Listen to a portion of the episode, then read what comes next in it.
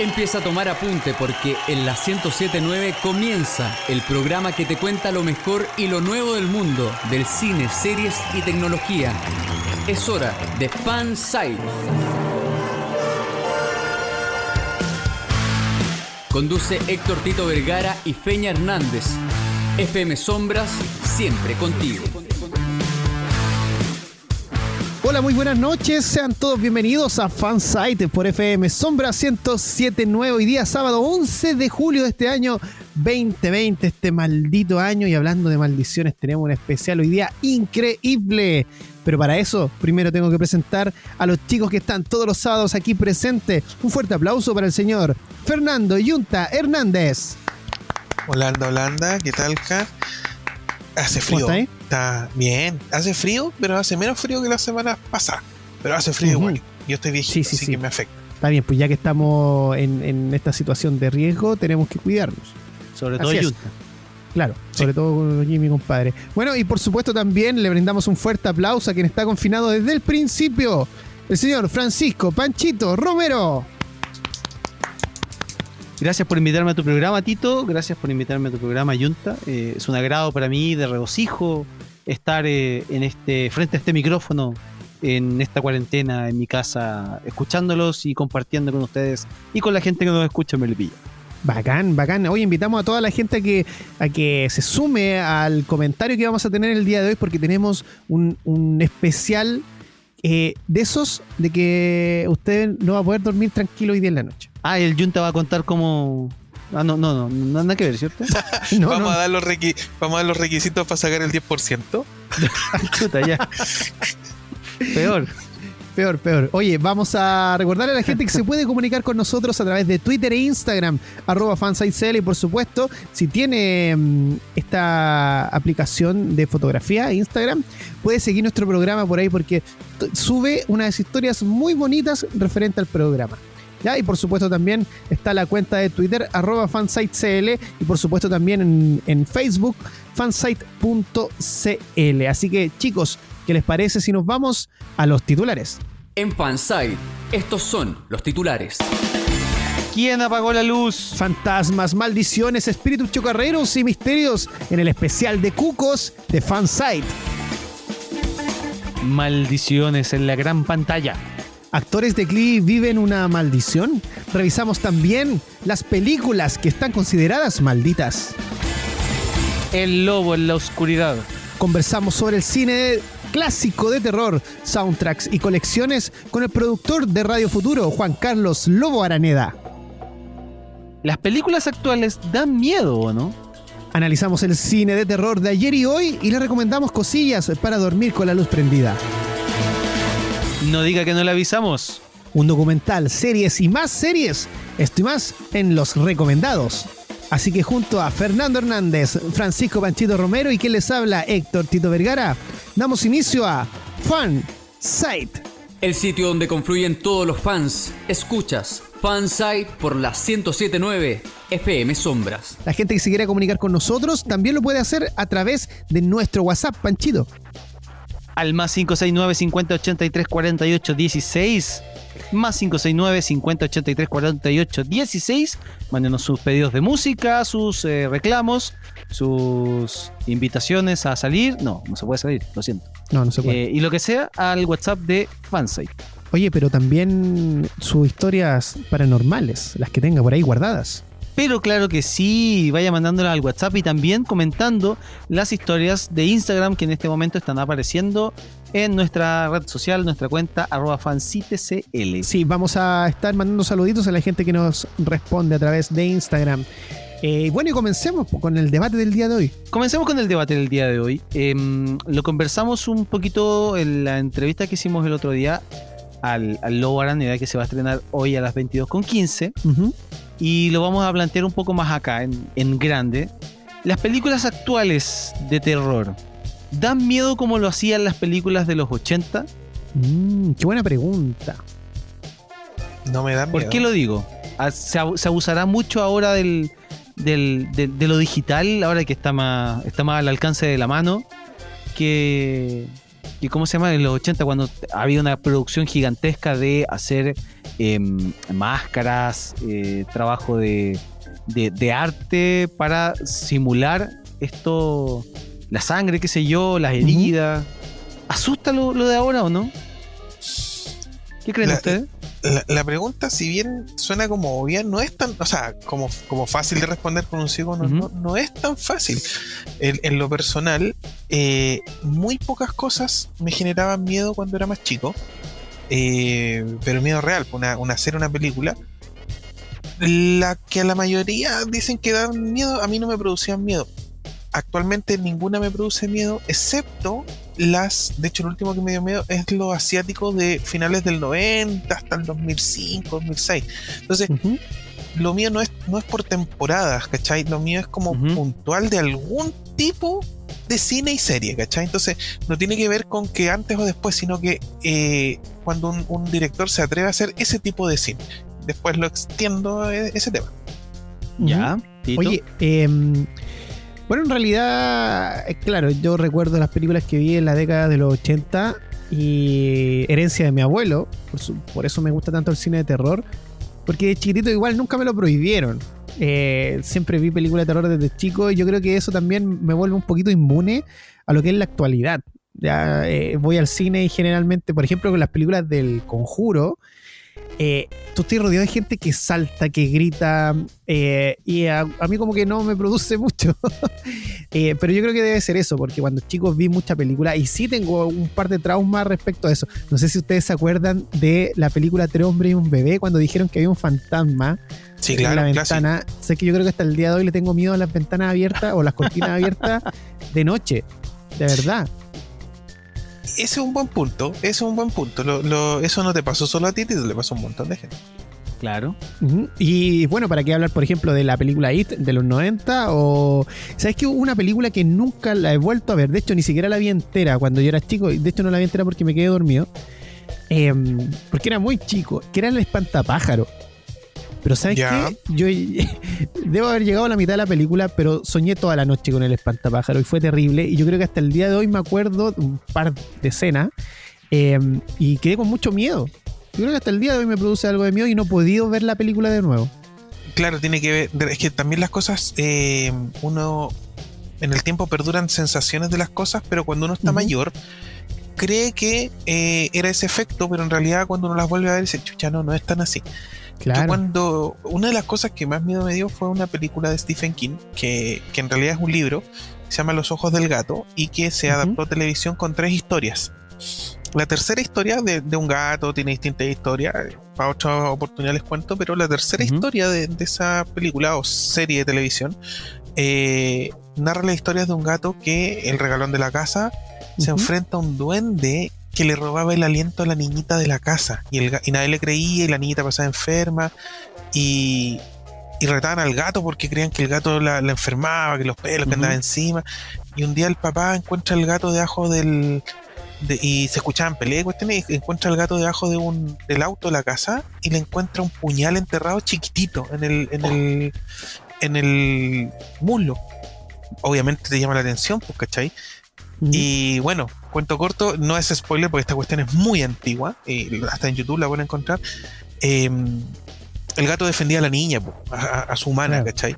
Claro. Pero, pero me causó un miedo terrible, terrible, pero terrible de ir al baño solo, porque dije, en cualquier lado hay un duende, ¿cachai? Y Sí, eso me dejó, me dejó traumatizado por años. Yo tenía casa en la playa, viajaba y, y yo de muy chico me metía al bosque, ni un miedo. Pero cuando vi esa película, me abrió una puerta de miedos, ¿cachai? Entonces, eh, ahí hasta el día de hoy como que de repente la pienso dos veces para ir a algún lado. Panchito, tú, tú eres un poquito más contemporáneo que nosotros, eres un poquito más joven. ¿Te, te Sí. quedaste con algún trauma infantil respecto a eso? Mm, Yo creo que con alguna película que tuviese que ver con, con bichos, de repente, como que me da un poco de escosor más que de bicho. O sea, más que de ¿Hormiguita miedo. Z? ¿Bichos Eh, de Disney? Claro, claro, totalmente. Eh, claro, te- te- la típica situación donde estás, no sé, por la noche empiezan a aparecer bichos por todas partes, un poco. Pero, pero no, no, o sea, a mí actualmente si voy a ver una película de, de- de terror, me da un poco más de risa el, el, el- ¿cómo se llama? La, la- la reacción del actor o de la actriz, porque uno igual cacha más o menos qué va a pasar. Claro. O sea, las típicas películas de terror es como, oh, la, la, la chica indefensa, la va a atacar el, el- el- el villano de turno, ¿cachai? Ujú. Y sabéis qué va a pasar y por qué se va a meter al bosque de noche. Y, Ya. Claro, la típica. Pero, mm, pero claro, y lo comentaba porque la otra, eh, o sea, el otro día decíamos que eh, em, las películas de terror actuales tal vez no asustan mucho porque eh, a lo mejor nosotros ya vimos un montón de cosas antes, ¿cachai? Y lo de ahora es como, es como, no sé, es como un juego de, de, de niño al lado de lo que... A lo que nos asustó a nosotros de niño. Claro, y al ahora- revés, los cabros chicos de ahora no se asustan tanto porque tienen el material y la información a mano, ¿cachai? En aquellos sea, tiempos, en los 80, tal vez nosotros nos asustábamos más, o en los 90, ya que soy más joven, eh, nos asustábamos más porque, claro, no, no sabíamos eh, nada, no sé, pues sobre el, el Leprechaun o cualquier otro personaje que, que- que quisiéramos ver y que nos iba a asustar, pues, ¿cachai? Sí, de hecho nos tiraste todo el carnet encima de la cara de nosotros dos. Fue desagradable tu comentario. Pero eh, Fue, fue no, terror. a- pero a lo que a lo que respecto a lo que tú dices, eh, tienes toda la razón. Eh, de hecho, por ejemplo, no sé, nosotros veíamos a alguien que se cortaba un brazo en, en una película y para nosotros era como, oh, qué terrible, se cortó el brazo. Ahora un niño lo ve y te- tú le dices, mira, aquí se ve que a alguien le cortan un brazo en la película y el niño te dice, ah, pero yo tengo 20 videos de eso en mi celular. Y es verdad, Claro, eh, irreales. Claro, nosotros Exacto. cuando, cuando llegó el internet y, y mezclamos, porque obvio, estamos hablando de algo que no es tan terror, sino que es el gore. eh, salía algo como, como cuático una- en una película y corríamos a ogrich.com y un montón de sitios, prohi- sí. sitios prohibidos donde veis mutilaciones. Yo sé que el tema es desagradable, pero así era. Ahora, y, y era como tan tabú, tan prohibido, iba al videoclub. Antes del internet iba al videoclub y Ujú. comprabais las caras de la muerte, que era una recopilación de accidentes reales, distintas muertes, bla, bla, bla. Ahora, bueno, los cabros chicos suben a YouTube las cuestiones, pues YouTube las baja, entonces tienen un acceso brutal a ese tipo de contenido.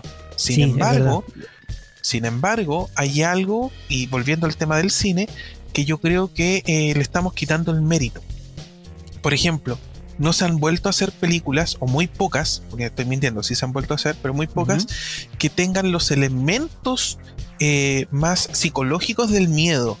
Lo que la gente hoy día le llama miedo y que me da mucha lata es el salto fácil, el jumpscare y todas esas cuestiones Claro. de que te aparece de golpe. Obvio que una aparición de golpe todos saltan, pues, ¿cachai? Te, te mantienen en silencio. El problema es que es tan obvia la trama, es tan obvio el momento en que va a pasar que uno no, no lo compra y queda mirando para el lado a todos los que compran y dice, eh, eh, básicos, los mira así con cara de desprecio. Mm, claro. Pero, pero de verdad que es como un- una fórmula penca, ¿cachai? Entonces, esa fórmula no puede dar miedo. Te hace saltar de susto, pero no te produce un miedo que te lleves. No sé si me explico. En cambio, Sí, en las sí. películas tipo El Exorcista se te metían en la cabeza porque los efectos, la parada, pero de repente ver al cura caminando en penumbras con el puro maletín te genera un concepto, una atmósfera de miedo que te la lleváis. Y cuando andáis en un lugar así, decís, andará el cole flecha acá, va a poseer a alguien. Exactamente, que de hecho es lo que nos pasa cuando vemos, por ejemplo, actualmente las películas asiáticas, que juegan, juegan mucho con la psicología. O sea, si te muestran Sí, una po. casa embrujada, es una casa común y corriente, no te muestran una casa destruida, eh, que O el tenebrosa, bosque. ¿no? Claro, claro. Para cerrar un poquito el tema de lo anterior y también eh, comentar un poco con lo que había dicho Yunta. Eh, respecto al acceso que tienen los chicos a la tecnología, ese, esa leyenda urbana de, de lo que ocurrió con la película Tres hombres y un bebé, que aparecía un, un espíritu en una ventana, que se ve en un fragmento de segundo, en un par de fotogramas. Em, con la tecnología actual se habría sabido inmediatamente que, que eso era mentira. Pero Obvio. en esa época dio vuelta al mundo, duró ba- bastante tiempo. De hecho, se promocionó la película con que había un fantasma dentro de, de ella, que en una imagen. Entonces, eh, claro, hoy día el tema es distinto. nosotros, y para cerrar también, nosotros como, como millennial, eh, claro, pues crecimos porque no podíamos corroborar esas cosas ni por tecnología ni por información. Pero los cabros ahora también tienen culpa de que se haga eh, cine de terror o serie de terror medias basura. ¿Por qué? Porque creen, por ejemplo, en el Slenderman. Bueno, el Slenderman salió en internet, nadie se dedicó a investigar nada. Todos creen que existe, suben videos hechos por computador y dicen, oh, es verdad. Entonces, los cabros también tienen culpa de creer cualquier cosa, por lo tanto les venden cualquier cosa. ¿Cachai? Exacto.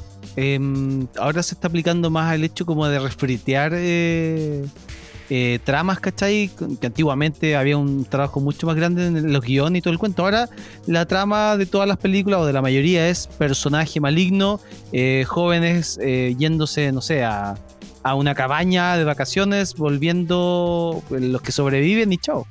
Como que no hay un trabajo más allá de la trama. Hay que tener en cuenta que en general en, en el macro, las películas de terror generalmente son películas de bajo presupuesto y, las superproducciones están recién apareciendo ahora. Yo creo que es un poquito tiempo atrás, yo creo que quizás con El Aro, eh, ahí se invierte un poquito más de lucas en una producción de terror y, ahora hablando del tema del conjuro y toda esta saga de películas, ahí ya entra un poquito más de, inversión al respecto. No quiere decir que estas sean todas buenas. Del conjuro yo rescataría el conjuro 1 y 2 y Anabel 2.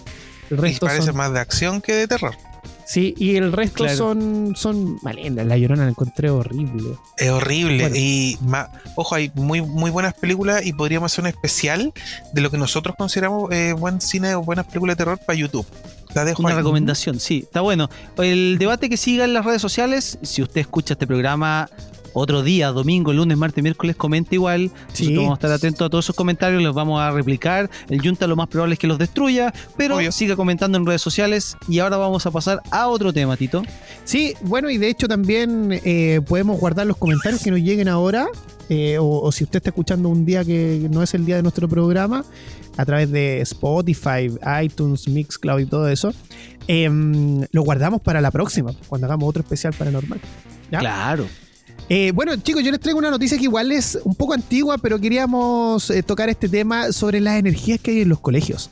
Porque en el año 2016 un colegio suspendió clases tras terrorífica aparición de fantasma. El hecho provocó una histeria colectiva en el establecimiento. La noticia dice así, una histeria colectiva sin precedentes vivió un colegio en Malasia, por lo que decidió suspender las clases y así tranquilizar a los estudiantes. Según reportan medios internacionales, el motivo por el cual el establecimiento tomó dicha decisión es por la aparición de un supuesto fantasma en el recinto. El periodista malayo Philip Gol Golingay, así de ¿Es cierto? Claro, claro. Publicó una fotografía del presunto ente, la cual fue tomada por un estudiante. En, el, en ese sentido, tanto profesores como estudiantes aseguraron haber visto al fantasma, ante lo cual manifestaron sus temores a las autoridades del establecimiento. ¿Qué les parece esto, chicos? Eh, ¿Habrá, ¿Habrá sido un cocodrilo el fantasma? Está. creo que en la categoría cocodrilo la noticia. Lo, que más miedo, lo que más miedo me da es la pauta de hoy, porque estas noticias cocodrilescas. yo creo, yo creo que esto fue un invento de algún estudiante que le estaba yendo como el forro en alguna materia. ¿Ya? Oh, Tenía una prueba coeficiente 2 y dijo, no, había un fantasma, le saqué una foto y nah, vámonos para la casa. Pues estoy viendo la foto y es bien hacia la foto. no, no aporta mucho, eso puede ser cualquier cosa. No, yo, yo, yo tengo miedo de que Tito vaya a recrear este, esta cosa en su colegio Solamente para no, para, no, trabajar temprano, claro. Claro, para que con, con otros profes. Sí, claro. estaría bueno. Oye, pero no, es increíble el, tema de la, de las energías que hay en los colegios. Dicen que hay mucha energía. Y en todos los colegios como que hay fantasmas. O sea, te cuentan historias de que, de que hay una típica niñita que murió. Eh, y yo me sé varias, me sé varias. Eh, de hecho, hay una muy interesante. No voy a decir el establecimiento, ya porque yo he estado en varios establecimientos, pero hubo una que me llamó mucho la atención, en el cual Em, una, un tío que hacía aseo iba a subir a hacer aseo al tercer piso del establecimiento. Y una de las tías de aseo vio que él iba subiendo con una niñita atrás. Una niñita, entonces la tía dijo, qué raro esto porque hasta ahora no hay alumnos, ya no hay nadie. Le llamó mucho la atención y, em, y la niñita iba como atrás del siempre, como saltando. Igual era chica. Entonces ella sabía que él no tenía como pariente, le llamó mucho la atención. Entonces dijo, eh, me voy a dar una vuelta por ahí. Y como que les quiso hacer la pilla. Entonces subió ella por, por otra escalera. Eh, y él tío estaba adentro haciendo aseo con la puerta cerrada y la tía llega, abre la puerta y. Hola tío, hola tía, le dice. Y la tía mira para todos lados y le dice, oye, ¿estáis solo? Sí, estoy solo. Y la niña que venía contigo, ¿qué niña? Pues tú venías con una niña. No, le yo venía solo. Dice, te acabo de ver abajo y venías con una niña atrás tuyo. No, le no, venía con ninguna ni- y no había ninguna niña. Esa tía me contó a mí la historia. Y que ella quedó, quedó así como mal. Y después me contaron otra, pero esa no la puedo contar, se las cuento después en privado. Esa en, otra, en otra ocasión. Sí, otro ahora, lo- los colegios son, probablemente pueden, pueden eh, estar cargados porque son establecimientos que tienen mucho paso de personas, ¿cachai? Y so- mientras más viejo sea el colegio, es mucho más probable que, Pero, que, que- que pueda darse este tipo de, de acontecimiento. pero independiente si uno cree o no cree en el más allá lo- el- o, o- o es medio reacio a lo paranormal, es un hecho de que producimos eh, vibraciones y un montón de energía y un montón de cosas. Eso es un hecho científico. Imagínate Claro. el tipo de energía que genera un montón de cabros chicos hiperkinéticos, eh, weón, saltando, corriendo, en locura, pues. Obvio que se impregna de eso el lugar. Oye, me, me acuerdo que una vez estábamos carreteando con el Yunta Weón, la pauta se está moviendo sola. y apareció la, la niña que flota. ¿No se te acordáis la niña que flota? La niña que flota. Yo tengo una historia, compadre, de un colegio, antes de irnos a la pausa. Les dejo dicho que tengo una historia de un colegio que estaba pegado a una biblioteca nacional que nadie conoce. Esto en Santiago. Centro, en Matucana. Y también era un convento. Y una vez tuvimos Oh. una, no aparición, sino que una cuestión que puedo presenciar como tres cursos que están en consejo curso a las 8 de la noche. La weá acuática. Oye, Pausa. eh, a la vuelta de la pausa, las maldiciones del cine y las series y más terror asiático aquí en Fansite. Continuamos cultivando tu fanatismo. Sigue Fansite por FM Sombra. Volvemos de la pausa aquí en este especial paranormal, aquí en Fansite. Hoy día domingo, oh, perdón, domingo, nada que ver, Domingo. Te movieron la pero, pauta. hombre. Oh. Sá- sábado 11 de julio. ¿Por qué dije domingo? Qué raro. Podría haber dicho bien, no sé, pero dije domingo. Claro, para alargar el, el fin de semana. Claro. Oye, quiero mandar un saludo a, a un chico el otro día estaba buscando un producto en, en internet y escribí a una tienda. Les dije, oigan, malditos, ¿cuándo van a traer el producto que quiero?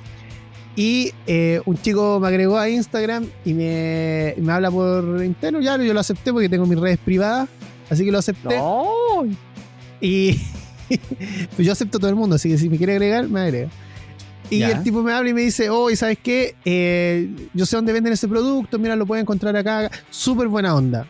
Y él precisamente igual tiene una tiendita, pero la tienda que me recomendó no tenía nada que ver con él, o sea, lo hizo solamente para ayudarme. Lo encontré muy Qué amable, así que yo le mando un saludo enorme. Eh, su tiendita es arroba ventas-gamersq ventas-gamersq en Instagram, ¿ya? Así que le mandamos un abrazo enorme ahí al amigo que, que estuvo ayudando.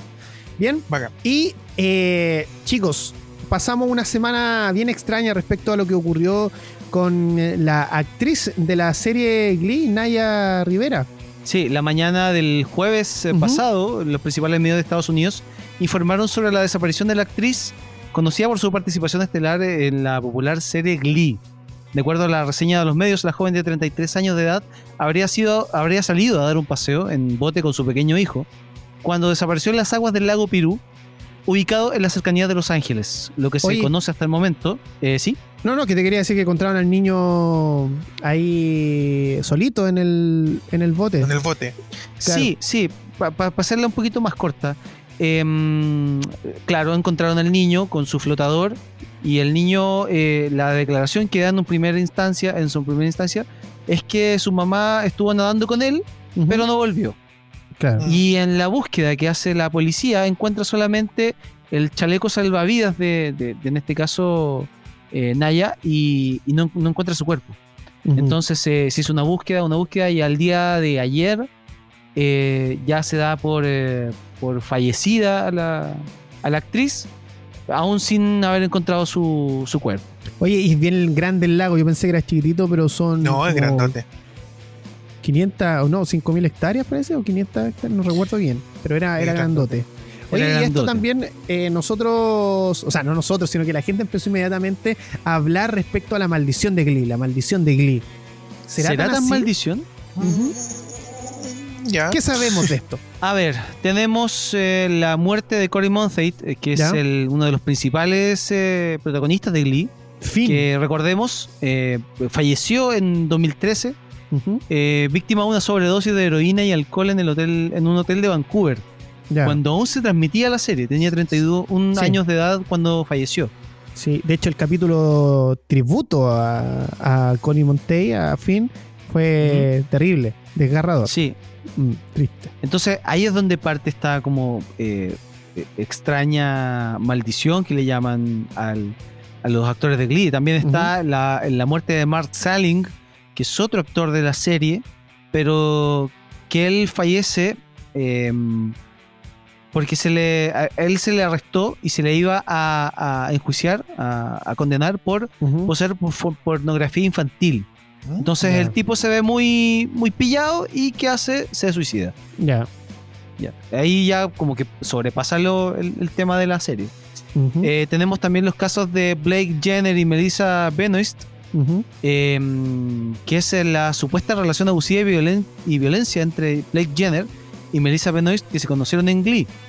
Está también el- los problemas de que tenía Lea Michelle, que, se, que se acusaba de racismo y microagresiones durante el rodaje por su compañera de reparto Samantha Ware, quien interpretó a Jane Hayward.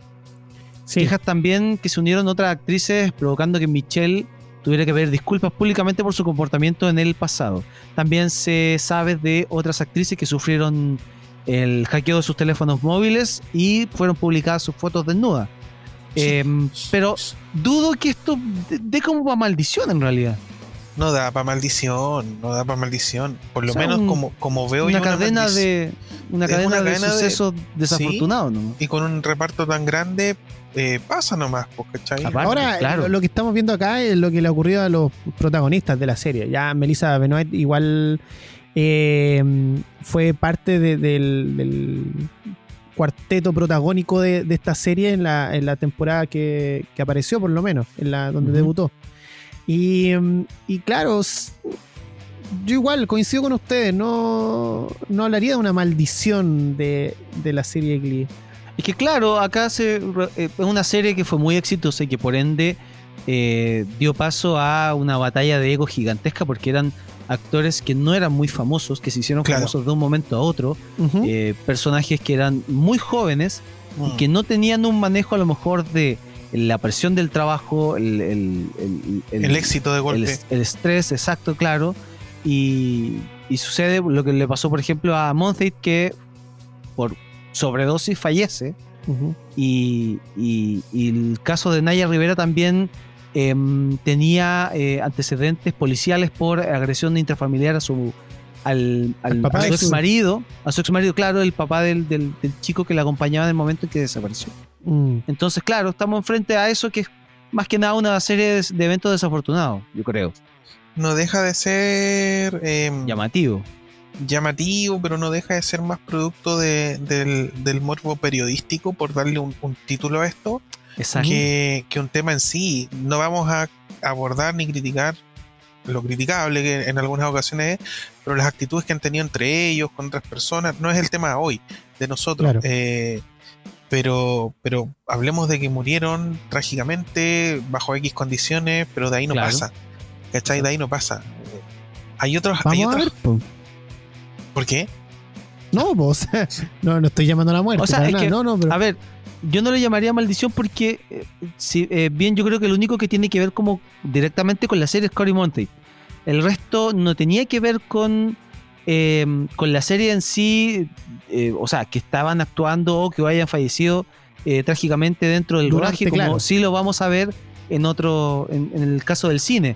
Pero Claro. claro, acá hablaríamos más que nada de un clickbait de, alguna, Claro. de algún sitio que quería engañarnos con un buen titular y al final la noticia es lamentable, pero no da para maldición. Por supuesto, también se puede comunicar con nosotros a través de nuestras redes sociales, arroba fansitecl en Twitter e Instagram. Y por supuesto también lo puede hacer visitando nuestro sitio web www.fansite.cl.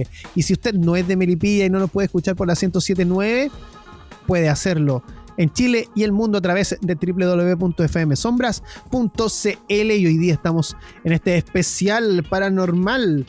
Junta, ¿qué te parece si conversamos respecto a las eh, cintas que dicen que están malditas? Uh, a ver, démosle, me encanta.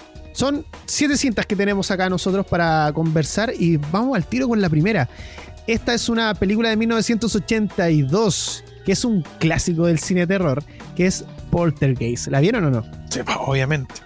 Ya, es un, es un clásico y que tiene mucho que ver con, con todo un fenómeno que se dio después de, la- de las películas que tenían Medium y, y mundos paralelos. Pero todo nace a raíz de películas tipo Cementerio de Animales o Cementerio Indio, Cementerio Maldito, ¿cachai? Eh, es como Mm. un subgénero del terror. Bueno, eh, esta película protagonizada por la niñita, la que la clásica escena dice, ya están aquí. A esa. Hoy que. Bueno, me da susto cuando lo recuerdo. Bueno, dice, gente cercana a los rodajes de esta cinta y sus entregas siguientes aseguran que una maldición la rodea. A la fecha han muerto cuatro miembros del elenco total, pero el caso más significativo fue el deceso de Heather O'Rourke. O'Rourke. ¿Lo dije bien o no? Supongo Sí, está bien. por un paro Claro, claro. cardíaco y shock séptico a los 12 años, ya una vez que había terminado el rodaje. La leyenda dice que todos estos hechos paranormales sucedieron a partir de que usaron restos de humanos en la primera versión de esta película. ¿Qué escena precisamente es? Cuando están en la casa y, y están. caen, no, no recuerdo bien dónde caen, eh, pero hay como una especie de charco gigante y tienes como que nadar y ahí aparecen eh, calaveras, huesos, porque se supone que estaban enterrados, o sea, la casa estaba construida sobre un cementerio indio. Ya, ese, ese tiene un nombre más encima, e- ese tipo de, de cine que ocupa partes reales. Pero bueno. Oye, pero dice que igual pasaban cositas, así como en el set y todo eso, se movían las cosas. O sea, es cosa de escuchar a nuestras abuelas, si todavía las tienen vivas o si se acuerdan de cuando uno era chico, que por ejemplo no te podía traer tierra de cementerio. Oh, No, eso, va, eso también juega harto con el, con, con, claro, con, con la mitología, con lo que hay de real también ahí, eh, con el tema de los espíritus también. Eh, es súper peludo ese, ese tema. el, el- el tema del respeto Exacto. como, como elemento para el miedo es súper fuerte. Mi, mi- mi abuela, 30 segundos, mi abuela vivía en el norte en la salitrera, cacha todo ese tema. Y un día se perdió. Se perdieron, se perdieron eh, con, con la familia y se metieron en un en el desierto, en, como en una cueva. Entraron a la cueva y pillaron unas momias, momias, po, momias, ¿cachai? Y se trajeron un dedito de la momia. Uh, Bueno, no pudieron dormir, sudaban, transpiraban, hasta que una abuela más, bueno, en esa época, la abuela de ellos les dijo, devuelvan eso, devuelvan eso, no van a poder vivir, no devuelvan eso. Tuvieron que devolverlo y todo santo remedio. Uy, yo. Panchito, a Junta creo que no se le ha contado, pero a Panchito le conté la historia del tipo que se trajo el demonio de Perú. Ya, pues el, el- el demonio es chileno, es peruano. Sí. No, el demonio era peruano. Era Ah, un ya, brujo que es la típica peruano. discusión. Ah, ya. eh, que ¿Ya? se lo trajo después de un viaje a Perú y fue terrible. O sea, y es una historia real, la casa está ahí. eh, ya, pero lo vamos a dejar para después porque sí, ahora vamos a hablar para otro más, más brígido. sí, eh, de El Exorcista. Película del 73. eh, bueno, se tuvo que retrasar varios meses después de un incendio que afectó precisamente los estudios Warner cuando se estaba filmando la película. Eh, fue un hecho muy, muy conocido. Y siguieron también otros hechos donde, por ejemplo, varios miembros del rodaje eh, empezaron a fallecer, lo que causó el miedo a todos los que estaban trabajando en la película. De hecho, el primer día, un guardia de seguridad de los actores eh, fallecieron. Como en un, en, en un mismo día, me parece. ¿Ya? Ya. Eh, hay quienes dicen que la niña que estaba poseída de la película predijo la muerte de una de las personas del equipo cuando simulaba una posesión. Así que no, acuático. acuático. Si es Otra que la, película si que, es que la simulaba. Claro. Ah, anda a saber tú. Claro. Eh, Rebelde sin causa, de 1950. Eh, bueno, dice. la película que- de James Dean. sí, maestro. Cuatro de las estrellas de la cinta murieron de forma inesperada. James Dean, eh, Sal Mineo, Nick Adams y Natalie Wood. Ya James Dean murió mientras conducía un Porsche 550 en el 55 a los 23 años. El coprotagonista, Nick Adams, eh, también falleció de causas misteriosas. Su cuerpo fue descubierto por su abogado en el 68. Ya, eh, Sal Mineo fue apuñalado en un callejón detrás del edificio donde vivía. Eh, y Natalie Wood también murió en circunstancias misteriosas en el 1982 durante un viaje de fin de semana con su esposo. Así que ahí, sí, Ahí, pues, ahí ya te creo. Sí. pues. Oye, la profecía del 76 también, Oh, qué terrible película. ¿cierto? Sí, bueno. David Seltzer eh, y yo y Georgie Peck eh, tomaron vuelos distintos rumbo al Reino Unido y coincidentemente ambos aviones fueron alcanzados por un rayo. En tanto, al productor Hyber Ber- Bernard casi le cae un rayo mientras filmaba en RAW. O sea, ¿cuál es la posibilidad de que a, a tres miembros del equipo los ataque un rayo? Que los tres anden con armadura, eso sería como lo único. No sé. y O que estén húmedos. O que estén cerca de una. No, bueno, las condiciones para que te caiga un rayo no son pocas, ojo, son, son, Mm. son hartas. El problema es que, que le pase a tres personas de un núcleo conocido es lo raro. Oh, Oye, el director Richard Donner también eh, tuvo problemas. De hecho, su avión eh, tuvo un problema porque tenía exceso de pasajeros. Lo indemnizaron junto a parte del equipo y el avión partió y se estrelló. Se salvaron. Oh, ¿Ya? Y murieron todos en el accidente. La otra película es El Cuervo de 1994, conocida por supuesto aquí por el staff de Fansite, porque es cuando falleció el hijo de Bruce Lee, Brandon. Lee. Brandon Lee. También murió de un balazo. chuta. Qué terrible. Y el bebé. Hay una conspiración de por medio que es para otro capítulo. Ya, ya lo vamos a hablar después. Lo de la muerte Y de Bruce Lee. Eh, que, uff, ya, Sí, de para otro lado. El ya. bebé de Rosemary del 68 también. em, dice: Todo inició con el mito de que cualquiera que entre al edificio Dakota en Nueva York morirá de forma trágica. Ahí fueron filmadas algunas escenas de esta película y dos actores murieron al año siguiente del estreno. Uno fue por coágulo cerebral y la actriz Sharon Tate. ¿Conocen a Sharon, Tate? a Sharon Tate? Es muy bonita. Sí. bueno, era muy bonita. Fue asesinada por una secta en la. eh, bueno, en la historia que, que varios conocen de Charles Manson, ¿cierto? Y esta secta Exacto. de la familia. La familia Manson y todo eso. Eh, este edificio es el mismo donde en su entrada fue asesinado John Lennon por un fan. Exacto. Y por, eh, en séptimo lugar vamos a comentar el tema de Annabelle, la película filmada en el 2014. Eh, en esta cinta, eh, el equipo de grabación admitió que durante el rodaje la muñeca Annabelle se movía del lugar.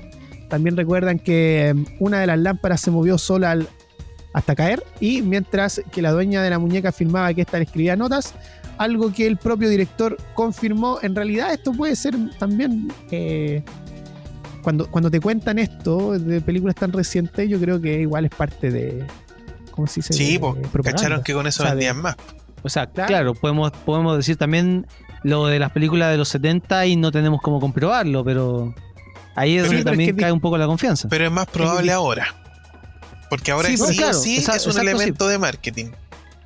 claro, Cl- pero en los 70 también podría haber sido y no teníamos cómo confirmarlo. Ahora sí tenemos cómo confirmarlo un poco.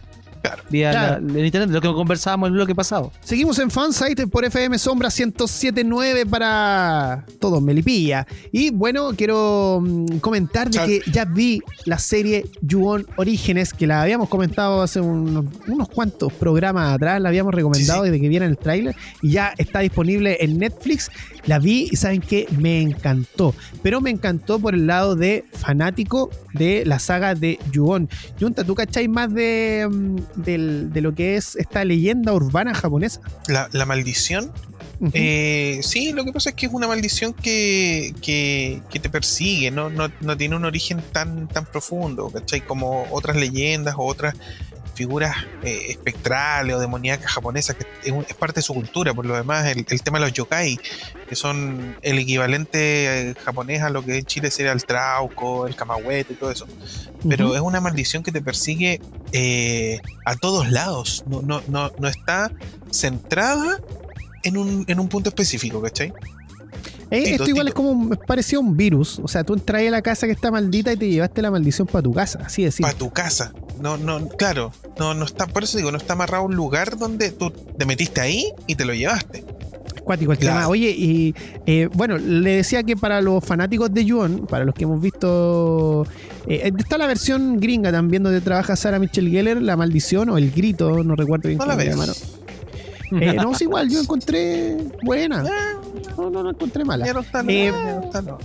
Pero le recordamos a la gente, por si no lo sabía, que esta mm, serie, la versión original, también fue una serie que se estrenó en Japón, fue una serie de televisión, y luego ya pasó al cine en Japón, después salió la versión gringa, eh, que tiene mm, una, no sé cuántas películas tendrá en realidad, y eh, actualmente en Netflix se estrenó Yuon Orígenes, que también es parte de Netflix Japan, entonces eh, tiene toda esta mística o este terror psicológico Japo. Y como lo mencionábamos hace un ratito, que en Japón te ponen una casa normal a luz del día y están pasando cosas ahí adentro, pero es una casa como cualquier otra.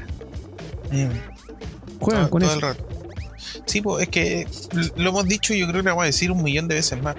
Eh, la esencia, por lo menos del cine asiático de terror eh, tipo 98, 2006, eh, radicaba en que esta weá ya no solo jugaba con el- la oscuridad, la puerta cerrada, eh, caminar lento, con los típicos eh, que al día de hoy también se ocupan, pero los típicos elementos no. Eh, tú estás ahí en tu cama viendo, no sé, a, a las 11 de la mañana entra el sol por la ventana y te cagan.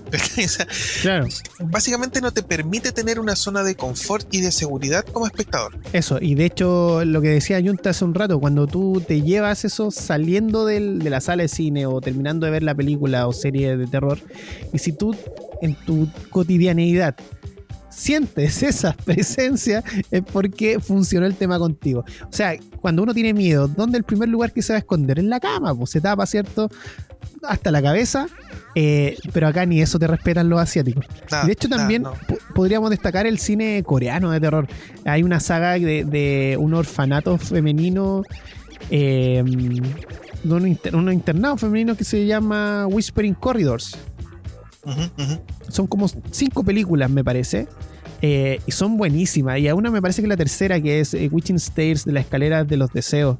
Que a tal hora sale un peldaño más, la típica historia asiática. Eh, y te pide deseo. Y si tú pedís uno, las consecuencias de ese deseo es terrible.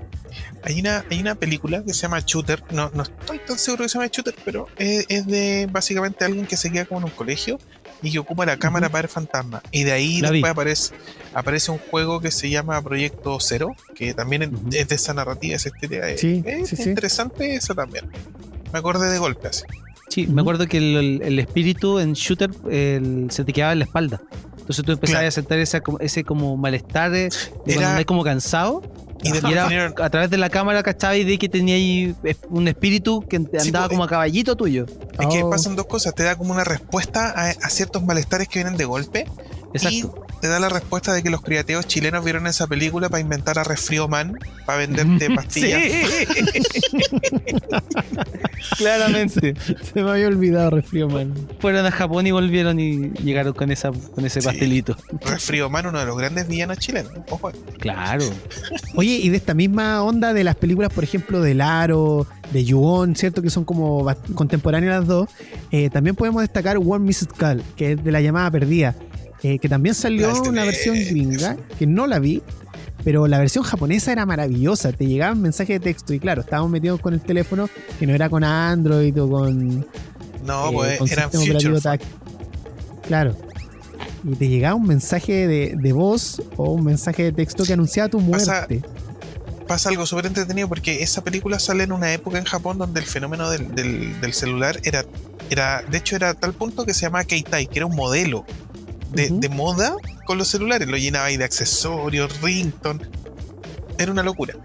Y aparece esta cuestión y deja la escoba. Es muy buena. Tiene muy buenas muertes. ¿Cuál Oh, es la ¿sabes otra? La del pe Hay una que tiene que ver con el pelo. No me puedo acordar. No sé si te acordáis. Que, que era. Sí, la de. mm, Pero filo, Ay. eh, esta está Blackwater, está Sí. a, a Tale of Two El Ojo. Sisters, el, el Ojo, el Ojo, muy buena Oh, película, de ahí. Eh, no sé, nos vamos a volver locos y nos Ahí, deberían eh, de dar 18 programas más para hablar de esto. Sí. Con el ojo, eh, también está la versión gringa con Jessica Alba. Mm. Voy a volver a decir lo mismo, no la veo. No, esa no, no, esa no. El ojo original. vea la japonesa, la japonesa Sí, es sí. increíble. Ya, eh, ¿qué les parece Mirrors, si nos acordé. vamos? ¿Cuál? Mirrors Mi... también tiene, sí, ya. Ya chicos, eh, ¿qué les parece si nos vamos a una pausa y después seguimos comentando más respecto a, a estos temas paranormales? Y en el próximo bloque vamos a estar comentando sobre cine de terror y también su colección de figuritas. Vamos a estar hablando con Lobo Araneda, el productor de Radio Futuro, la radio del rock, llega aquí a Fansite, hace su debut como panelista, Panelista. en Fansite. Así que no se mueva de la sintonía, que ya regresamos con Lobo Araneda aquí a Fansite. Presiona Start para continuar la partida. Sigues en Fansite por FM Sombra. Regresamos aquí a Fansite por FM Sombra 1079 y llegó el momento de mm, escuchar la entrevista a nuestro querido amigo Lobo Araneda, Panchito. Sí, ustedes se preguntarán, ¿qué hace el Lobo Araneda acá? Un tipo que trabaja en una radio de rock. Bueno, el tipo, aparte de trabajar en una radio de rock, de saber mucho de rock y de conocer un montón de bandas y artistas, el tipo también es un ñoño coleccionista que le gusta el cine, le gusta la serie, le gustan los soundtracks, le gusta coleccionar eh, figuritas, qué sé yo, un montón de cosas. Y dijo, yo tengo que estar ahí, en ese Sí. programa. Exacto. Eh, Esto y más lo van a poder ver completito desde las 10.15 eh, en nuestro canal de YouTube. Pero ahora les vamos a dejar un extracto de la conversación que tuvimos ese día eh, para que lo escuchen desde ahora ya. Este es el Lobo Araneda por Fansite. Un aplauso para el Lobo. Buena, buena, buena, buena, buena. ¿Cómo está, estás, Lobito? Gracias muchachos, gracias por la bienvenida, por la invitación principalmente. Eh, acá bien encerrado hace ya harto rato. eh, yo creo que más de un mes sin salir, así como a, a lo más a buscar algo que me trae el rápido algunos de esos servicios. Oye, Loguito, eh, mira, hoy día tenemos un, un especial paranormal, perdón, en nuestro programa de radio. Para partir, ¿cómo has visto últimamente el cine de terror? hay buenas películas, hay buenas películas, pero me pasa también con algunos, el, terror más, más nuevo, salvo quizás Suspiria la reedición, un par de cosas por el estilo, que, que es como muy plástico, muy, muy lianito, es como la aventura casi como de, de estos vampiros pendejos, ¿cómo se llaman? Crepúsculo. ¿De Crepúsculo? El crepúsculo, es como muy en ese sentido, como que muchos pendejos estudiantes universitarios y como que la aventura de, y, y claro, uno echa de menos lo que te decía, un poco Hellraiser, un poco el, el- el terror más, más de cabeza, entonces, Ujú. porque para salpicar sangre, no sé, hay otro cine, ¿Se estará abusando mucho del CGI?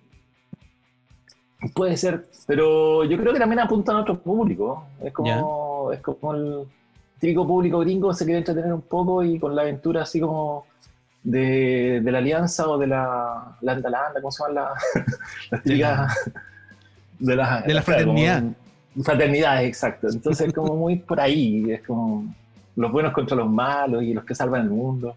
Ahora, por otro lado, eh, quizás no tanto, no es cine de terror, pero estoy pegado con, con la serie mm, The Voice, del Ya. cómic, Oh, buenísimo. que fan está muy, muy buena y está también sangrienta, es como que me, me enganché al punto de que la vi dos veces básicamente para fijarme en los detalles y, y está entretenida y con un poco más, de, hablando de series también, que todavía estoy pegado y cada vez que la puedo retomar, volver a ver así como segunda o tercera vez es en Ash vs. Evil Dead, que yo soy Ya, pegado con Army of. Darkness, no se acuerdan Army of Darkness y, y Evil Dead, que bueno, Evil Dead 1, 2 y después Army of Darkness. Pero estos tipos hicieron esta serie y, y son como tres temporadas, o cuatro, y ahora supuestamente están negociando para hacer algo más.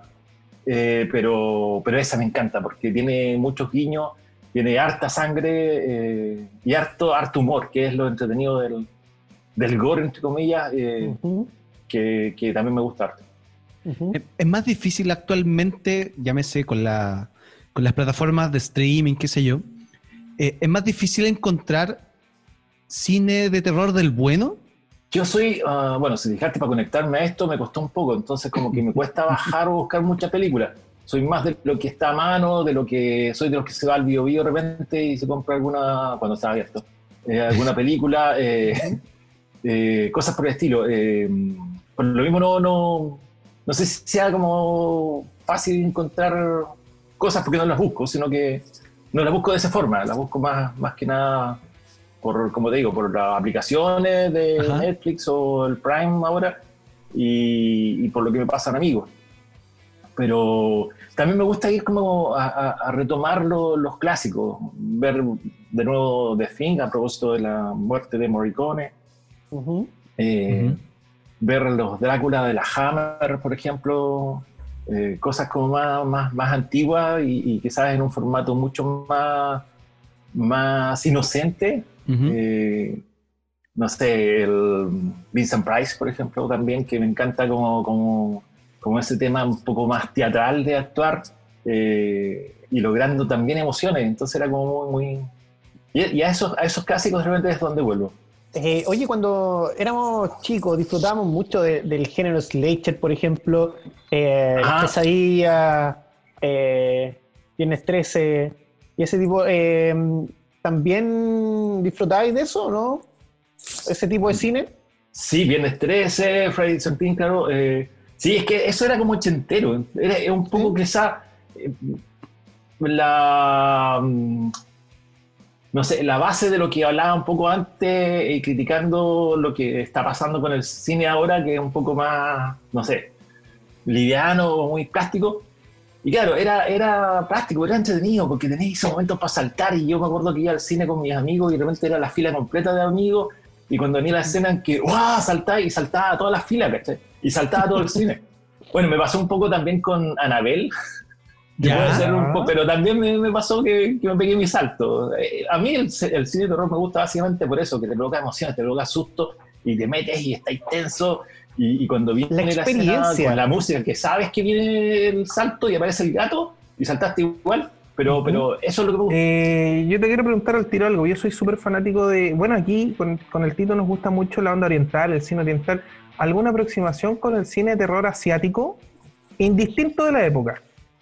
Eh, sí, bueno, soy pegado con las típicas que salieron como en, como en los 90, creo, El Aro. eh, Finales de los eh, 90, esa. Claro. Eh, todo ese tipo de cine me, me encantó. Sí. Eh, también la animación, hace poco vi Parásito, por ejemplo. Tremendo. Parasite en Netflix. Sí, exacto. Encontré preciosa toda la historia, todo, todos los dibujos incluso. Eh, pero sí, sí, lo- los japoneses en algún momento, más allá de hentai y todas esas cosas, eh, Ah, sí, sí, me, sí. me- me- Hablemos de me- eso. me enganché, me enganché harto.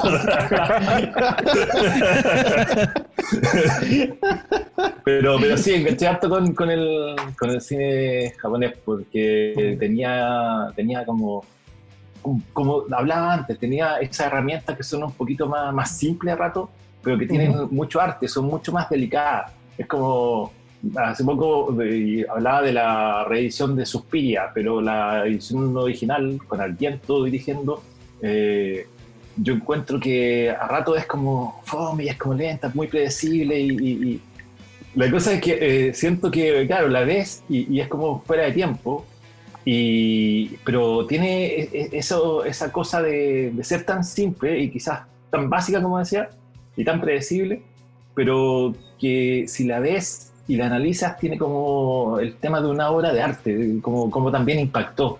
Y, y la Oye, mezcla de la música, la mezcla de las imágenes, los cuadros, el, el ritmo del cuadro, son como, chuta, acá hay algo detrás que es realmente importante y eso es lo que te hace pensar en eso. Oye, y hablabas tú hace un ratito de, de, por ejemplo, de, de esta saga de Anabel, la mencionaste, eh, precisamente El Conjuro.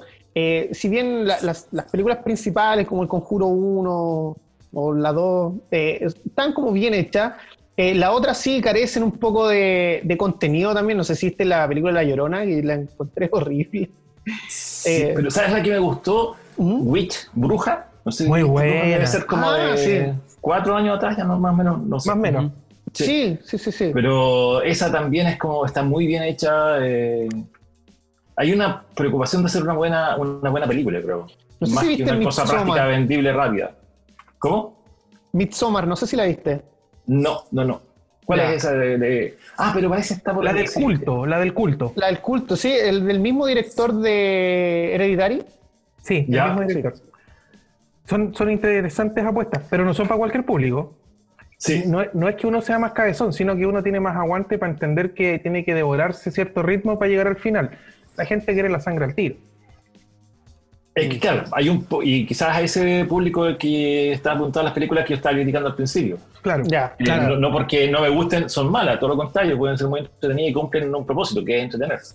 Es como, Claro, como te vas al cine a reír un rato. tienden a ser un poco más mainstream, ¿cachai? Sí.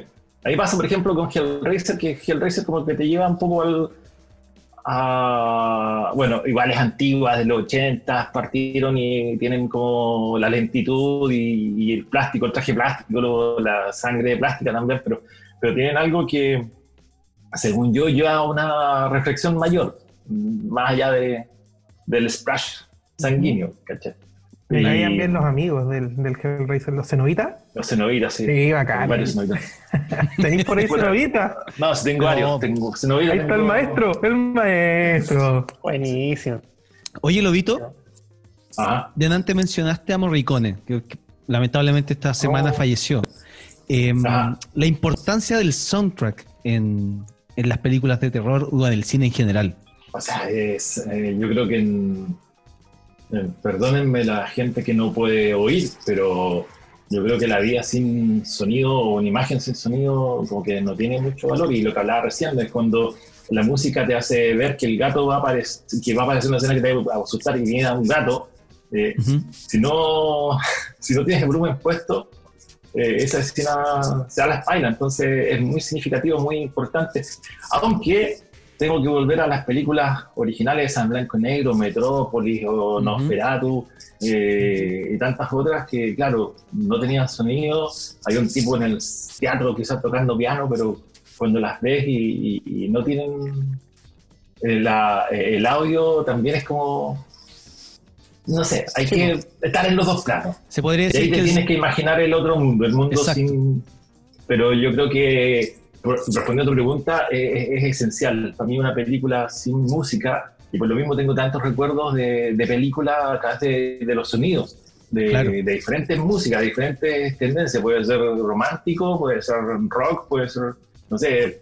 eh, hay una película que se llama Singles, que es como de la época grunge, y aparece Soundgarden tocando, por ejemplo ya, o una de las de Lynch, donde aparece, eh, no me acuerdo si era Anthrax, no, no, no me acuerdo qué banda era, pero también eh, como que estás quedando pegado con esa- esas escenas de, de, de bandas, por ejemplo, en mi caso. claro.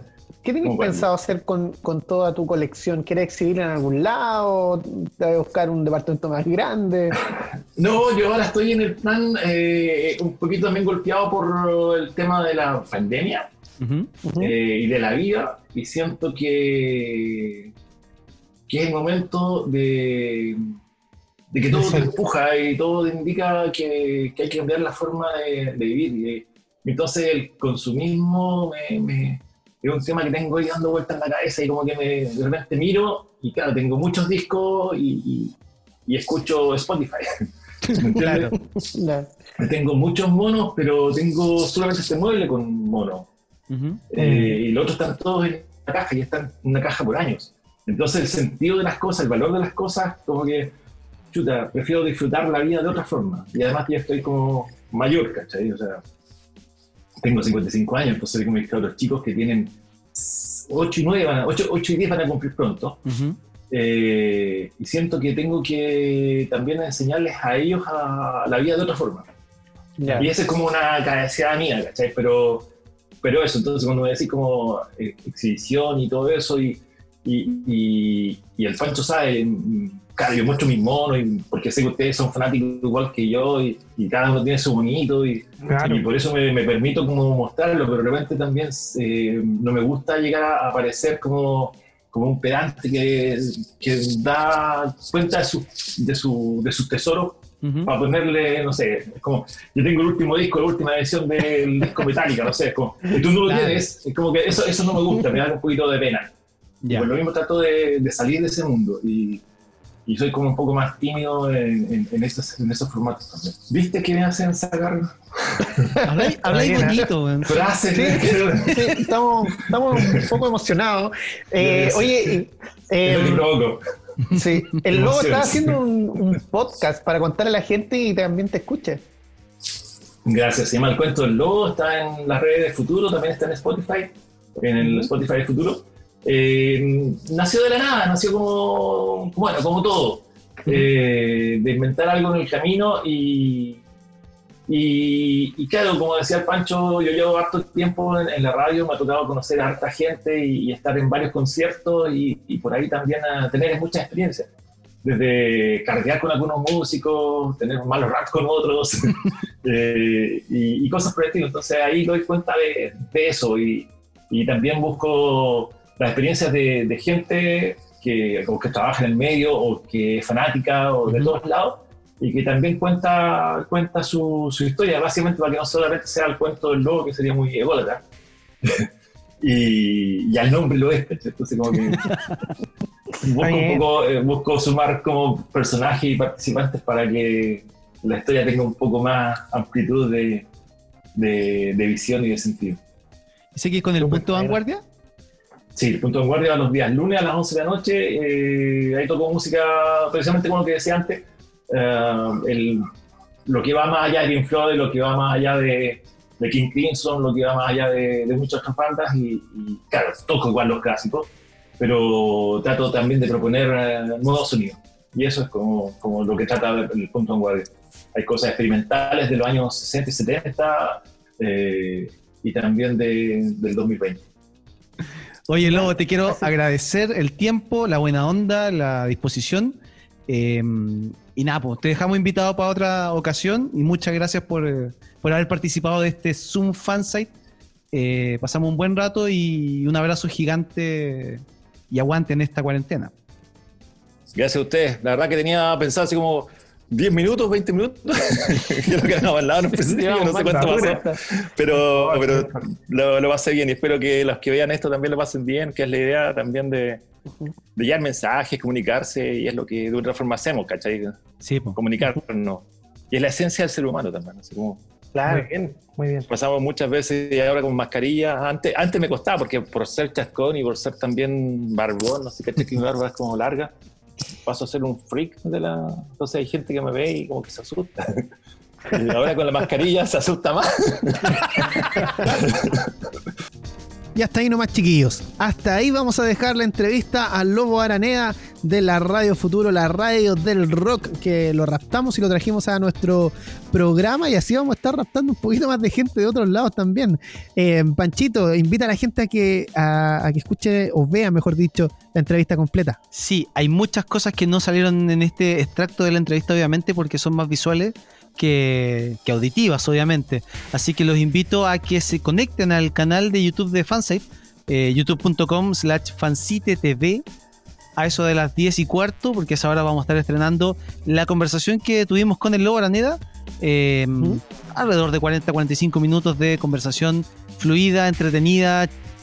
Véala, se va a entretener mucho, sobre todo si usted es un coleccionista de aquellos. Recuerde que la entrevista a Lobo Araneda va a estar disponible a las 22.15 en nuestro canal de YouTube Fansite TV, Fansite TV. Dele like, dele share. Por supuesto, active la campanita que no sabemos para qué sirve, así que actívela y después nos cuenta para qué funciona eso. Y, eh, por supuesto, tenemos que hablar eh, sobre más eh, temas paranormales y yo creo, chiquillos, que en realidad no voy a poder dormir tranquilo después de esto. Yo creo que sí. varios que no van a poder dormir. Yo sí, porque acabo de descubrir para qué sirve la campanita. Ah, ya, muy bien. No le cuente a nadie más. Es que mueves la campanita y te llaman para tomar jugo. Tiene como 200.000 años mi referencia, no. Sí, Adiós. sí, ¿sabes qué? Lo más probable es que gran cantidad de nuestros auditores sí lo entendieron. Por lo menos los que nos escuchan en streaming, sí, lo entendieron todo. Muy Ya, bien. Eh, vamos a hablar, vamos a hablar de artistas famosos que han tenido eh, experiencias paranormales. ¿Se acuerdan que al principio del programa escuchamos a Blink 182? Sí. sí. Ya. El vocalista de esa banda eh, fue uno de los eh, que estaba involucrado en el, la, estos videos que se dieron a conocer por parte de de, del gobierno de Estados Unidos sobre ovnis, ¿se acuerdan? Sí. Que dieron a conocer tres eh, objetos no identificados que detectaron sus aviones de combate. Bueno, el vocalista de Blink 182, desde que terminó un poco el tema de la banda, se ha dedicado a, a cazar ovnis, Ya. a, a- a informarse sobre el tema, ha editado un par de libros que tienen que ver con el tema. Y, y por eso lo incluimos también en el principio de la, de la pauta musical. Tenemos también eh, otra artista que es Rihanna, que en el Ya. 2013 se reveló que había pagado a un observador de ovnis para que la mantuviera informada sobre las noticias alienígenas. Mm. Mira tú, Noticias Alienígenas es como un diario que te llegan las noticias Claro, de Marte. como- Exacto, Hoy en Venusinos. claro. También el, el vocalista de Muse, Matt Bellamy, ha tenido un par de, de experiencias eh, sobrenaturales. eh, sobre todo con el. a- a- Tuvo un par de ideas basadas en el libro El, el doceavo planeta de ¿Ya? Zacharias Sitchin, en el cual Sí. se refería a que los humanos son clones programados genéticamente por una raza súper inteligente del planeta Nibiru para extraer oro de la Tierra. Aguante ¿Ah? Nibiru y toda la conspiración. Sí, Bellamy durante el tour de la promoción del disco relató una experiencia extraterrenal que su médico le atribuyó a la deshidratación causada por el consumo excesivo de alcohol. Y ahí estamos entrando como en, en la típica confusión ya, si estáis curados o estáis hablando Claro. de verdad. ¿Ustedes cachan el, el síndrome de Jesús? ¿O del Salvador? Que lo tiene Homero Simpson en un capítulo. Sí, sí, sí, sí. Eso, efectivamente, la deshidratación en el, en el, en algunos ambientes más secos y todo, genera alucinaciones. No solo los Sí. espejismos. Pasa mucho en los, en los vuelos. Sí, po. En vuelos comerciales largos, sobre todo, pasa, pasa muy frecuentemente. Otro artista que tuvo también eh, experiencias paranormales fue Sting, el vocalista de The Police, que afirmó alguna vez que vio a dos fantasmas que deambulaban en su habitación en medio de la noche. Nunca dije que creían en los fantasmas hasta que vi uno. Vi un fantasma con mis propios ojos. Estaba en la cama una noche en una casa muy antigua en la que vivía. Me desperté a las 3 de la mañana y dirigí la mirada hacia la esquina de la habitación. Y creí ver a Trudy allí con un niño, nuestro hijo, en sus brazos mirándome. O sea, te despertás y veía una esquina y veía un fantasma, cualquiera. ¿eh? Cuático. Cuático. Corey Taylor, el vocalista de Slipknot, también em, publicó un libro, A Funny Thing Happened of the Way of Heaven. Algo Claro, divertido claro. sucedió en el Camino al Cielo, en el que narra sus experiencias con fantasmas y seres del mundo supernatural. Tito. Un saludo ahí para, para Tito, sí. Tito Isaac. Geezer Butler, el bajista de Black Sabbath, a quien escuchábamos hace poquito, también relató que había visto un unos cuantos fantasmas. ¿Qué ocurre cuando vamos al mundo subterráneo? Yo creo que apenas se muere, eso es todo. Ahí termina la existencia. Sin embargo, no puedo asegurarlo. Yo vi un par de fantasmas. No sé si significa algo. Los vi cuando era niño en, mi- en casa. Mi hermana y yo solíamos eh, ver a una anciana andar por la escalera y realmente nos asustaba. Em, y hay un- un- una, in- una infinidad de artistas que han tenido eh, experiencias paranormales, eh, ya sea músicos, cantantes, y también un poco relacionado con el tema de, la, de estas películas malditas. ¿Ya? No sé, por ejemplo, Megan Fox estaba en, en México en mi hotel, dice, eh, y ordené comida. Lo escucho poniendo la mesa en la sala y escucho que están poniendo el café en la mesa. Cuando salgo no había nada ni nadie.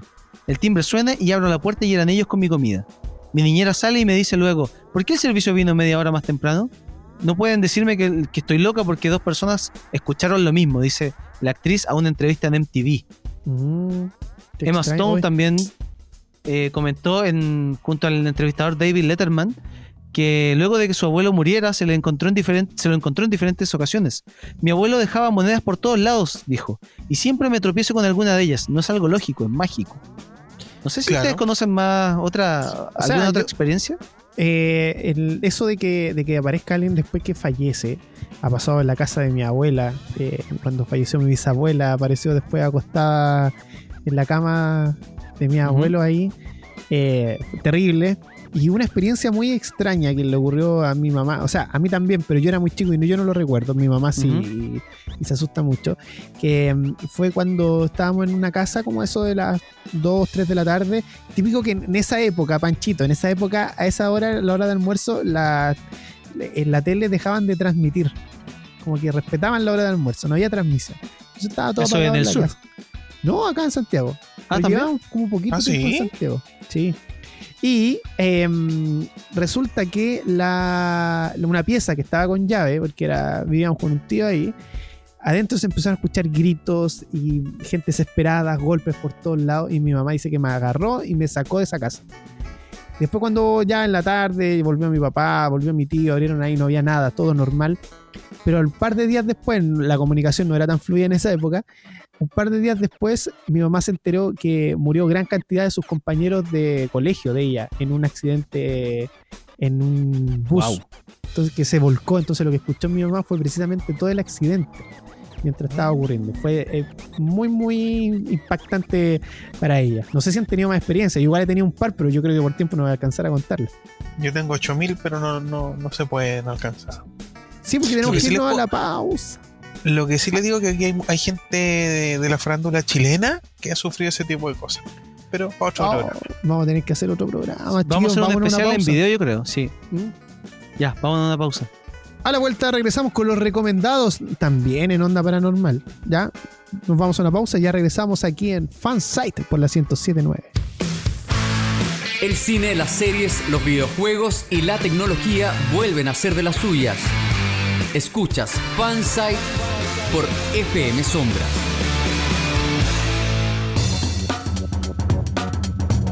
Estamos de vuelta después de la pausa aquí en Fansite y recuerde comunicarse con nosotros a través de nuestras redes sociales. Y por supuesto, a las 22.15 la entrevista completa a Lobo Araneda a través de nuestro canal de YouTube, Fansite TV.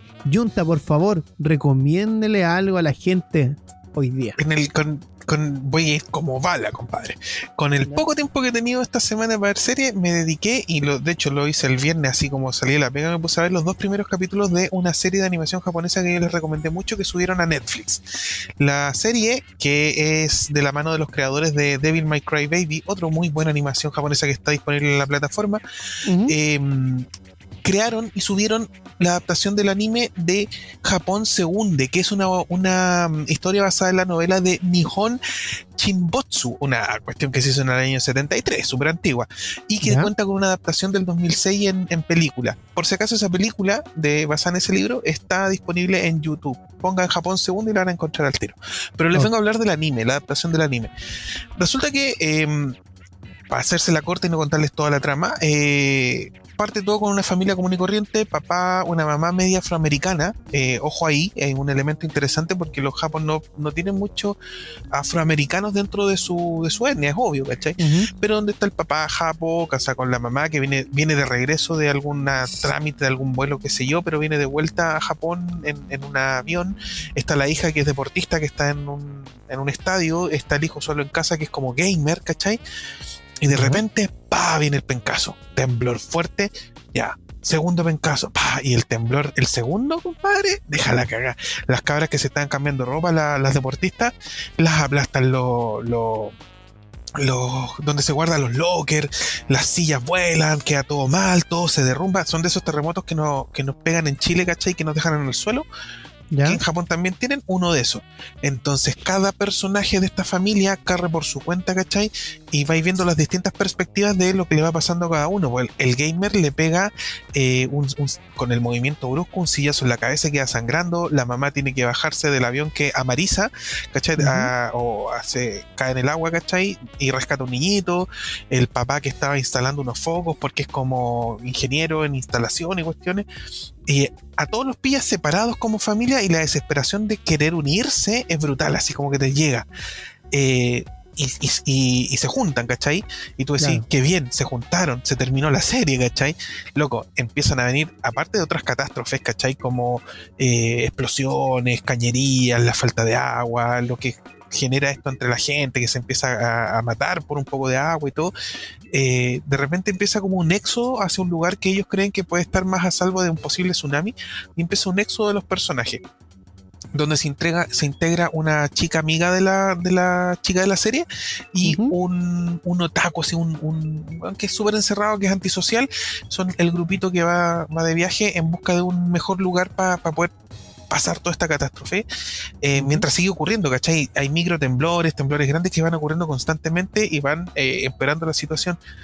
Y te encariñas inmediatamente con los personajes, con todo. Bueno, y hasta ahí se las voy a dejar. Nos deja... Hasta ahí se las dejo. Porque lo que tiene esta serie es que te va a recordar Game of Thrones. Con eso se lo digo todo. Sí, tanto sí. No te encariñes tanto. me encariñé y jodí. Ah, ya, ya entendí, entendí la. Así que eh, no les quiero contar nada más, pero eh, me sorprendió. El, diseño a mí me gusta mucho el personaje. Como les dije, viene de una gran serie como Devil May Cry Baby. Eh, no tiene desperdicio, por lo menos los dos episodios que les estoy contando no tienen desperdicio, pasan rápido, te, te engancha y como buen chileno. Como buen chileno, no estamos ajenos a estas sensaciones. Así Eso que te iba a ojo decir. con esa Nos serie. Vamos a empatizar bastante con la serie. Mucho, entonces. mucho nos va a chocar, nos va a chocar y nos va a tocar. Así que, si bien muchos a lo mejor se enojan porque en tiempos como estos no sería lo, lo- lo ideal, creo que para Chile sí es bueno ver este tipo de serie y recordarnos que hay que estar siempre preparados. Recordemos Bueno. dónde está disponible esta serie. Esto está disponible en la plataforma de Netflix, fue subida el día 10, 9. eh, son 10 episodios y todavía no los termino de ver, así que no sé si hay segunda temporada, pero está basada en una novela de la cual hay una película del 2006 de carne y hueso. Y ahora Panchito tiene algo que recomendar. ¿Producto nacional? Sí, y yo sí me voy a escapar del, de la lógica que habíamos llevado del programa hasta el momento de ahora. Porque les voy a recomendar la serie chilena La Jauría, que se quedó disponible desde el día de ayer en la plataforma Amazon Prime. Eh, esta serie que es una, mm, es una coproducción chileno-argentina-británica. Ya. O sea, Ya. hay harto de acá, porque los actores y actrices son chilenos. La directora es argentina. La producción tiene manufactura chilena británica. Y la difusión, obviamente, es norteamericana a cargo de Amazon Prime. Esta serie eh, la hizo eh, Fábula. El dato de esta serie es que eh, causó controversia porque em, esta serie salió beneficiada por el Consejo Nacional de Televisión. Y ¿Ya? en los estatutos del Consejo Nacional de Televisión dice que la serie ganadora de esta, de esta subvención, de, este, de esta plata, tiene que ser estrenada en televisión Abierto. de libre recepción, televisión abierta, un canal nacional. Sí, sí. Y esta serie se está estrenando en Amazon Prime.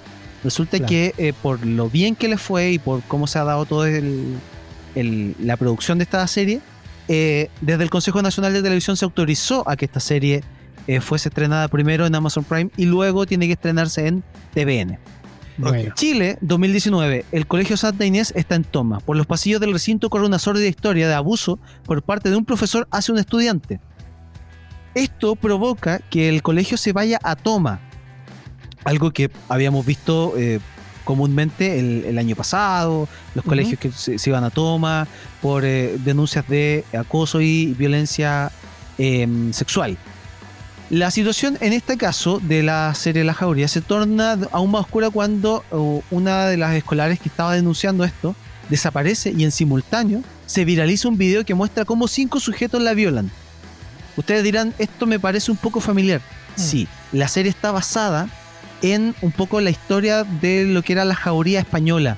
Este caso que vimos hace un par de años atrás, 2008, 2018 si no me equivoco, donde eh, cinco tipos en una actividad de San Fermín eh, eh, violan a una chica de 18 años y lo registran en video y lo viralizan. Resulta que esto se hace, se, se- se toma esa idea, pero se adapta obviamente al, al tono nacional con en este colegio, el tema de las tomas, la, el, to- todo lo que sucede en, en la realidad nacional. Tenemos a las actrices Antonia Segers, Daniela Vega y María Gracia Omeña como las detectives que van a, a averiguar qué está pasando con, con este caso. Lucía Puenzo, que es la directora de, de- de la, de la serie, dice, estudiamos el caso, el juicio y las repercusiones que tuvo en la sociedad y la estrategia de los abogados del caso de, el- de la jauría de, de- España. Pero también nos inspira mucho, mu- nos inspira muchísimo ver a chicas jóvenes tan comprometidas marchando por las calles, tomando sus colegios y exigiendo derechos. Entonces esto se lleva a la realidad actual. Las primeras sospechas eh, siempre caen sobre las mujeres. Esta sociedad siempre tiende a culpar, obviamente, a las víctimas y no al victimario en este caso. Entonces, eh, esto también lleva a la problemática del machismo, de que por qué tenemos que pensar al tiro de, de que la mujer fue la culpable, de que su forma de vestir, su estilo de vida, qué sé yo, y, a los hombres nunca se, le, se les culpa. Entonces, eso aborda esta serie que eh, se estrenó el día de ayer, como les decía, en la plataforma Amazon Prime, que cuenta con la actuación de, eh, como les decía, eh, Antonia Segers, Daniela Vega, María Gracia Omeña, está Pancho Reyes, está Claudia Di Girolamo, está eh, Alfredo Castro, está Luis Ñeco, un montón de actores muy reconocidos que están eh, que, que lo hemos visto en, en teleseries obviamente, pero que están en esta serie que está bastante buena, está se, se viene bien potente, la producción está muy bien hecha. Y pa- Así que que bueno, el- para, para visibilizar un poco lo que, lo que ocurre y que, eh, que, claro, a ver si detenemos este machismo extremo que tenemos no solamente en nuestro país, sino que en gran parte del mundo y también que es por lo que están peleando las mujeres hoy en día. Exacto. ¿Sabes lo que encuentro buenísimo de esto? Que eh, se muestra esta problemática y esta, esta estupidez de tanto machismo y todo lo que ya sabemos que no vale la pena repetir tanto, con calidad, con producción. No sé si, si, si les pasa, pero es muy agradable saber que se hacen las cosas de la mejor manera posible, porque el producto va a demostrar de la mejor manera posible esta problemática, ¿cachai? Exacto. como le meto lucas para demostrar que este es un problema real a través de la herramienta del cine o de las artes audiovisuales. A mí me encanta que pase. Eh, mi compadre Tito viene a continuación a contarnos algo súper entretenido. eh, de repente estamos encerrados, quisiéramos hacer turismo, salir, eh, pero de repente se nos olvida que existe otro tipo de turismo, pues Tito, ¿o no? Así es, compita, tienes toda la razón y de hecho es lo que les voy a recomendar a continuación. Porque hay una serie en Netflix, una serie documental que se llama El Otro Turismo, Dark Tourists. Eh, lo pueden encontrar disponible en la plataforma y tiene relación con lo que mm, es el tanatoturismo. Tanatoturismo, ahí sí, lo había dicho mal. De Tanatoturismo. Tanato. Claro. El otro turismo nos muestra al periodista, perdón, David Farrier, visitando lugares turísticos poco comunes, los cuales resultan ser, en varias oportunidades, bastante macabros. Ya quiero darle el agradecimiento a Macarena Balboa, que fue en la que me dijo, oye, tenés que ver esta serie, vela. Yo siempre le digo, sí, sí, sí, y termino no viéndola, pero me llamó mucho la atención porque ella me recomendó un capítulo en especial que precisamente es el que les voy a comentar ahora. ¿ya? Eh, en el mundo hay sitios eh, que podemos ver en algún documental o quizás en alguna película y nos preguntamos si en verdad existen o cómo podríamos visitar dicho lugar. Farrier nos muestra lugares donde arriesgas tu vida tanto de forma física como espiritual. Eh, podremos encontrarlo comiendo con un vampiro, visitando un asesino de Pablo Escobar, como también un festival de magia vudú o museos macabros. Ya, Eh, como les decía hace un ratito, de todos los episodios, voy a recomendar el segundo que en realidad me impresionó y que es el episodio en que mm, nuestro periodista David Farrier fue a Japón. Él estuvo en Fukushima, en el lugar donde mm, tuvieron esta explosión nuclear después de un terremoto. eh, y la radiación es en ciertos lugares hasta más grande que en Chernobyl. Sí. ¿ya? Mm. Y eh, ellos corren el riesgo. Y ¿sabes lo, lo entretenido? Es que eh, al guía turístico no le produce nada estar ahí. Él está como súper feliz. Y, ellos preocupados, po. o sea, están haciendo turismo en un lugar radioactivo. Le dicen, oye, pero no es preocupante el loco, sí, pero el gobierno quiere que la gente entre. O que pase, que recorra. Y, y ellos como súper mal, así como muy preocupados. Eh, muestran cómo está el lugar abandonado, está después del terremoto, el lugar quedó así y está igual, está intacto. Sí. Está todo destrozado, están las cosas en el suelo, vidrio roto, etcétera, y el polvo que hay ahí es el polvo radioactivo, así que tienen que estar con mascarilla y todo eso. Pero no solamente estuvieron ahí, sino que visitó un edificio abandonado en otro lugar. Pero donde me quiero centrar es en el bosque de los suicidios, muy conocido en Japón. Y ahí está esta dualidad, porque el tipo, el, el guía turístico, en el tema de, de Fukushima, de la radiación, no estaba ni ahí con el tema radioactivo. Pero en el bosque de los suicidios, ojo, ahí el tipo estaba muerto de miedo, el guía turístico. Y era muy, muy extraño. O sea, eso sí, Sí. le daba miedo y no el tema de la radiación. Y eso a mí me impresionó bastante. Eh, vi los primeros capítulos de esta serie documental. Es muy entretenida, está muy bien narrada. Así que, ¿cuántos episodios son? Me parecen son como 8 o Son- 10 son capítulos. como, no recuerdo. sí, entre 8 y 10 capítulos, sí. Sí, eh, duran aproximadamente entre 50 minutos. Eh, lo va a pasar bien viéndolo y por supuesto tiene que tener cierta tolerancia a algunas cosas visuales que puede haber por ahí, pero en realidad es bastante entretenido. Y si a usted le gusta, por ejemplo, no sé, recorrer el cementerio de noche o ese tipo de tour, eh, que se hace aquí en nuestro país también, como el Hospital San José, ese tipo de cosas, esto le va a encantar. Y eh, bueno, chicos, ya llegamos al final del programa del día de hoy en este especial paranormal. Esperamos que les haya gustado y por supuesto esta es la primera parte. O sea, más adelante vamos a tener otro y después uno dedicado a extraterrestres. si usted tiene la idea de algún especial, nos escribe que nosotros vamos a tomar apuntes, por supuesto, y lo vamos a preparar. Panchito. Sí, yo creo que lo que más me dio susto eh, de este capítulo fue acordarme de que tengo que pagar el CAE. Así que mm, el lunes a primera hora voy a tener que ir a pagar el CAE. Yo no lo he pagado este mes. Chuta. Gracias a los que nos escucharon, a los que estuvieron comentando en redes sociales. Se les agradece siempre el cariño y la paciencia con nosotros. Hablamos muchas cosas, pero lo hacemos con cariño. Así que muchas gracias por escuchar todas las semanas. Junta. Eh, saludos, cariños a toda la gente, en especial a la gente de Melipilla y sus alrededores. Y si usted escucha algún vocero, algún presidente o algún ministro decir que el cine está abierto para todos los que nos gusta el cine, no vaya, no le haga caso. ¿no? quiero decir más, no, no, no le haga caso nomás. ¿ya? Está bien. ¿Y tú? Bueno, invitar a la gente a que en un ratito más, en un par de minutos, se estrena en nuestro canal de YouTube, Fansite TV, la entrevista completa a Lobo Araneda, productor de la Radio Futuro, la radio del rock aquí en nuestro país. Así que, por supuesto, de acá se va, a buscar algo para beber, algo para comer y se sienta a ver eh, estos como 40, 45 minutos que tuvimos de conversación con Lobo Araneda. Así que los invitamos a todos, agradecer a todos los que nos escucharon y por supuesto invitarlos a que nos siga en nuestras redes sociales y nos escuche a través de Spotify, Mixcloud, em, Apple Podcasts, Google Podcasts y todos los podcasts del mundo. Soy Héctor Tito Vergara junto a Francisco Panchito Romero, junto a Fernando El Junta Hernández. Hasta el próximo sábado de 8 días aquí en FM Sombras. Esto fue Fan Site. Chao, Lin. Chao, chao. Chiquillo, ¿ustedes saben dónde Goku compra sus pantalones? No, ¿dónde? En el Super Saiyajins. Oh.